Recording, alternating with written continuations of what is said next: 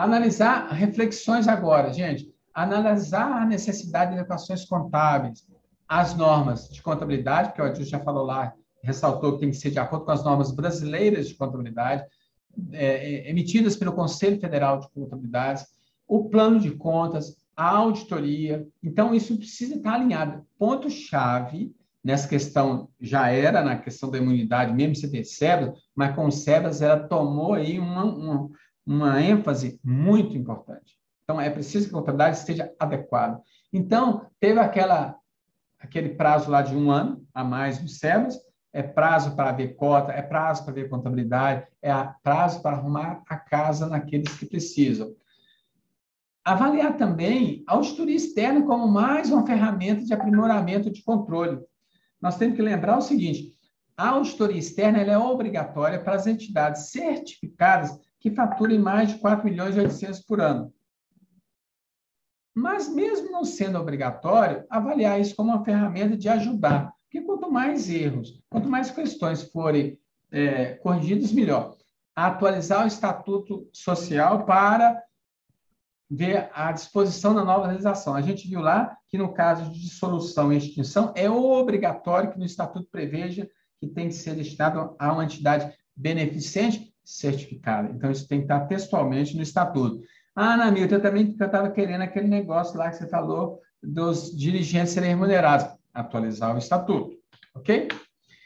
Plano, desenvolver um plano de integridade da entidade. O que é plano de integridade? O chamado aí plano de governança para ver a viabilidade das, das atividades, inclusive geração de renda, obrigação de segregação de receita, por despesa, ou seja, essa, ver se a nossa instituição está de acordo, primeiro com a lei, que é obrigatória, e segundo com os princípios de governança. Né? É, essa colocação de atividade de geração de renda, será que essa atividade de geração de renda é tão grande, mas tão grande, será que não seria o caso de fazer uma cisão e colocá-lo numa outra instituição? Então, são análises possíveis. Ficar atento à, manutenção ou não dos vetos. Esses vetos, são 10 vetos que a Adilson falou, todos os vetos são importantes, alguns mais, mas a estar atento se o veto vai ser ou não derrubado e as próprias regulamentações decorrentes da lei complementar.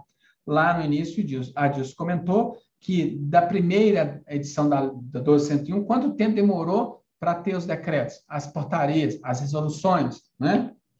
avaliar se a remuneração dos dirigentes estatutários ou não está de acordo com a nova lei. E se está previsto no estatuto, está de acordo com o mercado, para aqueles que pagam. Então, isso tudo precisa documentar para que, em eventual fiscalização ou necessidade de apresentação de esclarecimento, não tenha dificuldade. Atendar para a importância aí, essa da assistente social, que pode ser, é, que pode ser não, que deve ter a assinatura já nos relatórios é, pertinentes da assistência social, naquela de comprovar renda, que a renda pode exceder a 20%. Enfim, são reflexões aí, só para terminar dentro do tempo aí, de alguns é, pontos que estariam no nosso dia a dia.